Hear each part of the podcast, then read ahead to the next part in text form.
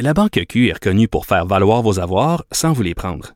Mais quand vous pensez à votre premier compte bancaire, tu sais, dans le temps à l'école, vous faisiez vos dépôts avec vos scènes dans la petite enveloppe. Hmm, C'était bien beau. Mais avec le temps, ce vieux compte-là vous a coûté des milliers de dollars en frais, puis vous ne faites pas une scène d'intérêt. Avec la Banque Q, vous obtenez des intérêts élevés et aucun frais sur vos services bancaires courants. Autrement dit, ça fait pas mal plus de scènes dans votre enveloppe, ça. Banque Q, faites valoir vos avoirs. Visitez banqueq.ca pour en savoir plus. Pendant que votre attention est centrée sur cette voix qui vous parle ici, ou encore là, tout près ici, très loin là-bas, ou même très, très loin. Celle de Desjardins Entreprises est centrée sur plus de 400 000 entreprises partout autour de vous. Depuis plus de 120 ans, nos équipes dédiées accompagnent les entrepreneurs d'ici à chaque étape pour qu'ils puissent rester centrés sur ce qui compte, la croissance de leur entreprise. Sophie Durocher. Une femme distinguée qui distingue le vrai du faux. Vous écoutez Sophie Durocher. Décidément, le mouvement MeToo ou euh, mot-clic moi aussi a des répercussions euh, dans tous les pays à travers le monde, dans toutes les sphères. Et en France, il y a un MeToo euh, qui est autant dans le milieu politique que dans le milieu médiatique. On va parler de tout ça avec Rachel Binas, collaboratrice ici à Cube Radio. Elle est aussi journaliste indépendante en France. Vous pouvez la lire dans Marianne, dans l'Express. Vous pouvez l'entendre à la télé et à la radio aussi là-bas. C'est toujours un plaisir de lui parler. Rachel, bonjour. Bonjour. Alors écoutez, il y a deux histoires, Rachel, dont on veut parler euh, aujourd'hui. Euh, dans un premier temps, c'est toute une histoire euh, assez rocambolesque qui implique une figure médiatique extrêmement importante en France. Il s'appelle Patrick je recommence, il s'appelle Patrick Poivre d'Arvor, euh, PPDA pour euh, les intimes. Et euh, bon, bien sûr, il y a la présomption d'innocence, mais quand même, au cours des dernières, des dernières semaines, des derniers mois, il y a plus de 20 femmes qui ont témoigné avoir été victimes de harcèlement ou carrément d'agression sexuelle en ses mains. Exactement, Patrick Poivre d'Arvor, donc pour, le situer en quelques mots, c'est un présentateur phare du journal télévisé de TF1. Il l'a été pendant plus de 20 ans. Il entrait tous les soirs dans les foyers euh, français. C'est le fameux rituel de 20 heures chez les Français. On regarde le journal télévisé, il y en a plusieurs sur TF1, sur France 2, sur France 3, mais celui de TF1, voilà, rassemblé plusieurs millions de téléspectateurs. Donc c'est une figure majeure du monde des médias mais pas seulement, hein, c'est une figure euh, sociale. Et euh, alors, s'il a arrêté il y a quelques années maintenant de, présenter le, journal télévisé, depuis 2021, on voit une multiplication des témoignages dans ce qu'on pourrait appeler un, un MeToo des médias, des témoignages d'accusation, euh, parfois de dépôt de plainte, pour des faits euh, d'agression sexuelle, voire même de viol.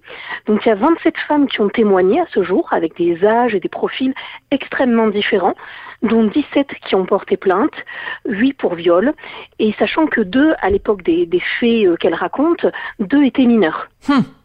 C'est vraiment euh, un, c'est un, un tsunami et un tremblement de terre. Les deux, les deux en même temps. Un tsunami parce qu'il y a évidemment toutes ces vagues de dénonciation les unes après les autres et un tremblement de terre parce que euh, ben je veux pas essayer de trouver un équivalent ici au Québec parce que ce serait entacher la réputation de quelqu'un, mais quand t'as un, un, une personnalité euh, médiatique aussi connue que Patrick Poivre d'Arvor, euh, la question qu'on se pose forcément, c'est comment se fait-il que ces faits-là se seraient produits pendant autant d'années et qu'il y ait autant de complicité parce que semble-t-il qu'il y avait plein de gens qui savaient, qui étaient au courant que ce monsieur-là avait cette réputation-là et beaucoup de gens ont fermé les yeux parce qu'il avait justement un poids médiatique très fort.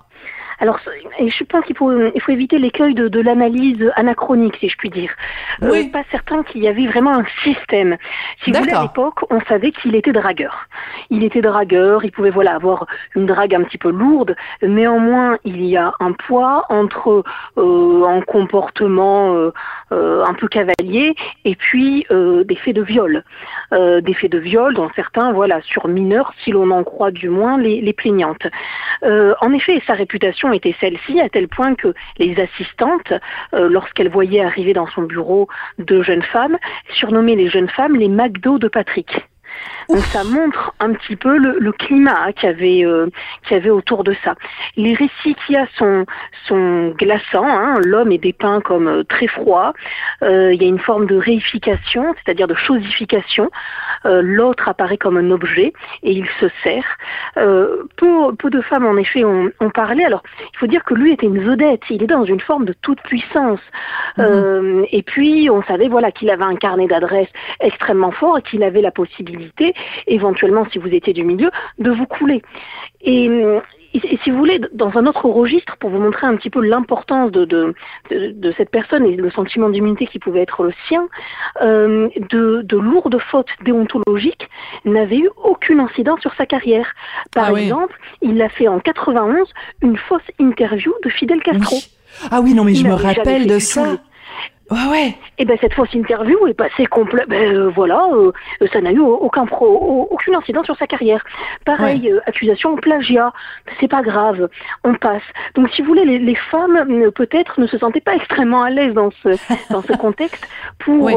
expliquer ce qu'avait pu faire cet homme qui leur paraissait intouchable. Oui. Alors c'est important de mentionner que donc plusieurs de ces femmes-là ont déposé une plainte, donc on peut on, on peut en parler. C'est pas simplement bon euh, quelqu'un qui fait des allégations sur les médias sociaux et c'est à prendre avec des pincettes. Donc il y a eu un, un début en tout cas de, de judiciarisation de l'affaire, Mhm. mais surtout euh, Mediapart, donc le média Mediapart, qui a présenté la semaine dernière une émission et c'est assez. C'est la première fois de ma vie que je voyais ça, Rachel. Donc euh, il y a des femmes qui sont installées sur euh, des chaises, mais c'est rangée après rangée après rangée. Il y a 20 femmes qui témoignent une après l'autre des, euh, des, des, des accusations qu'elle porte contre euh, euh, Patrick Poivre d'Arvor. On va en écouter juste un petit extrait, le témoignage de trois femmes. Ça glace le sang quand même. Je m'appelle Stéphanie Caillade, je suis journaliste. J'ai travaillé avec Patrick Poivre d'Arvor pendant plusieurs années et j'ai porté plainte pour deux viols, l'un en 94 et l'autre en 97. Je m'appelle Charlotte Crène. Euh, j'ai porté plainte contre Patrick Poivre d'Arvor euh, pour agression sexuelle. Les faits remontent à 2014. Je m'appelle Marie-Laure Eudes. J'ai été violée par Monsieur Patrick Poivre d'Arvor en 1985. Donc euh, ça, c'est seulement trois témoignages sur euh, 20, donc ça continue, la litanie euh, continue. Parlez-nous un petit peu, Rachel, de l'impact que cette émission de Mediapart euh, a eu en France. Alors, depuis 2021, ça a un impact, cette affaire a un impact très fort. Alors, au début, si vous voulez, je pense son erreur stratégique à lui, ça a été de prendre la parole à la télévision. Euh, on n'avait pas à ce moment-là 27 témoignages, on en avait un petit peu moins, et il a expliqué ben, que euh, l'atmosphère et le climat avaient changé, et des gestes qui pouvaient paraître anodins à l'époque euh, l'étaient euh, aujourd'hui. Alors, euh, si vous voulez, là, encore une fois, on, on ne parle pas de, de drague lourde, euh, on parle de, de crime, euh, puisque en France, le viol est considéré comme, euh, comme un crime.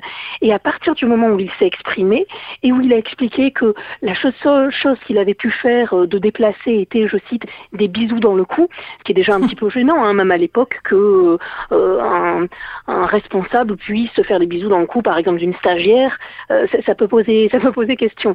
Et bien à partir de là, ben, il y a d'autres femmes qui ont voulu prendre la parole et également s'exprimer là-dessus.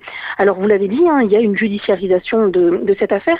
Euh, il faut savoir une chose, hein, c'est que euh, beaucoup de plaintes sont prescrites ou alors on a jugé qu'elles étaient insuffisantes en preuve et donc on arrive à un classement sans suite. Il y a en France quelque chose d'absolument essentiel qu'on a tendance à maltraiter, c'est la présomption d'innocence. Il est donc présumé innocent. Euh, néanmoins, quand on a une vingtaine de témoignages de femmes avec des profils, encore une fois, extrêmement différents euh, qui s'expriment de la sorte, on peut avoir son intime conviction. Et euh, l'intime conviction pour bien des Français, eh ben, c'est plutôt de, la tendance est plutôt à, croire justement ces, plaignantes. Et puis, je finirai sur une autre, une autre erreur, selon moi, qu'il a, qu'il a commise, c'est que maintenant, il a décidé de poursuivre ses plaignantes euh, pour euh, pour diffamation, pour euh, allégation mensongère, propos euh, propos mensongers. Et donc là, celles qui ben, avaient vu leur plainte classée sans suite ou à qui on avait dit ben, la justice en tant que telle ne pourra pas apporter une réponse judiciaire, eh bien sont amenées aujourd'hui à s'exprimer et sont très contentes de pouvoir être entendues à ce titre. Hmm. C'est ça, c'est que dans le fond, les- la- disons que les cartes sont en train de, de, de, de tourner. Peut-être que ce qu'il pensait aujourd'hui être, être une défense pleine et entière, c'est un petit peu en train de se, se, retourner contre lui. En même temps, il faut faire extrêmement attention. Euh, bien sûr, le principe de la présomption d'innocence, et il faut faire attention non plus de pas faire le procès de quelqu'un euh, dans les médias, que ce soit les médias sociaux ou les médias traditionnels. Euh, c'est sûr que ces images sont extrêmement frappantes, d'avoir 20 femmes qui témoignent comme ça. Il reste que tant que les faits n'ont pas été euh, prouvés devant une cour de justice, euh, on ne peut pas euh, condamner condamner quelqu'un. Après, l'opinion publique peut le condamner, mais ça c'est un autre débat. Écoutez, je veux absolument Rachel qu'on prenne le temps de parler de cette deuxième histoire que j'ai évoquée au tout début de de la chronique. Parlez-nous de Monsieur Taha Bouaf et pourquoi c'est aussi un MeToo politique on a eu, on a eu demi-tout, hein, demi-tout qui vont, qui vont en effet continuer certainement cette semaine. Donc là, le fameux, après le fameux MeToo euh, médiatique, ce MeToo politique qui prend beaucoup de place euh, dans, dans les débats et qui même remplace la campagne euh, euh législative, c'est Tabouaf est un jeune homme de 25 ans qui devait être investi, c'est-à-dire entrer en campagne aux législatives pour un poste éventuellement de député s'il était mhm. élu. Il, devait être candidat. Voilà courant de la Exactement, de la France insoumise, le parti de Jean-Luc Mélenchon.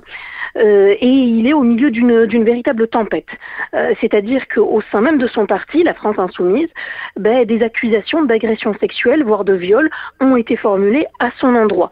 Euh, tout ça donc en, pleine campagne pour les législatives. On a vu qu'il y avait un grand malaise du côté de, du parti de Mélenchon, de ses soutiens. Si vous voulez, à la fois on veut se présenter comme un parti qui entend la parole de possibles victimes, et dans un même temps on met le racisme à cette affaire. Euh, on explique d'ailleurs que ben, si euh, Tahabouaf au départ a dû se retirer puisqu'il a finalement euh, refusé de, de, se présenter, il a fait marche arrière, eh bien c'était parce qu'il y avait des accusations de, de racisme à son endroit. N'oublions pas que euh, c'est un homme qui a été en première instance condamné pour injure raciale euh, à l'égard d'une syndicaliste policière d'origine arabe. C'est aussi quelqu'un qui fait des blagues assez douteuses sur les juifs et qui a aussi des propos extrêmement injurieux à l'égard de Charlie Hebdo, pour vous dresser un petit peu le, portrait. Un personnage sympathique. Oui, oui, tout à fait. Ouais. Donc ça c'est euh, intéressant. C'est intéressant parce que bon, Taha il est lui-même arabe. Donc, euh, à propos de cette euh, cette jeune femme, il avait dit arabe de service, c'est ça, quelque chose comme ça? Alors je ne sais plus si c'était euh, cette... Euh, oui, il y a eu pute blanche, arabe de service. Je vous avoue que j'ai tendance avec lui à, à, mélanger un peu toutes les insultes. mais, mais oui, en gros, il lui reprochait d'être une traître, pour aller vite. Voilà. Euh, d'être arabe et policière. Et selon lui, c'était inacceptable. voilà, d'être une femme arabe policière syndiquée, ça en était trop pour, pour Tahabouaf. il a été, à ce jour, il est, il est écarté du parti. Et les témoignages en interne, pour le moment, se limite à des témoignages. Il n'y a pas de plainte. Il y aurait, et j'utilise le conditionnel, trois femmes euh, qui auraient euh, subi, euh, selon selon les paroles et propos rapportés, agression voire viol. il est donc écarté hein, du, parti et problème, selon le site euh, de gauche euh, Regard, regard.fr, je cite, les personnes en question ne souhaiteraient pas porter plainte contre Tahabouaf pour empêcher tout risque de récupération politique d'où qu'elle vienne. Et là, on est dans une, dérive quasiment sectaire.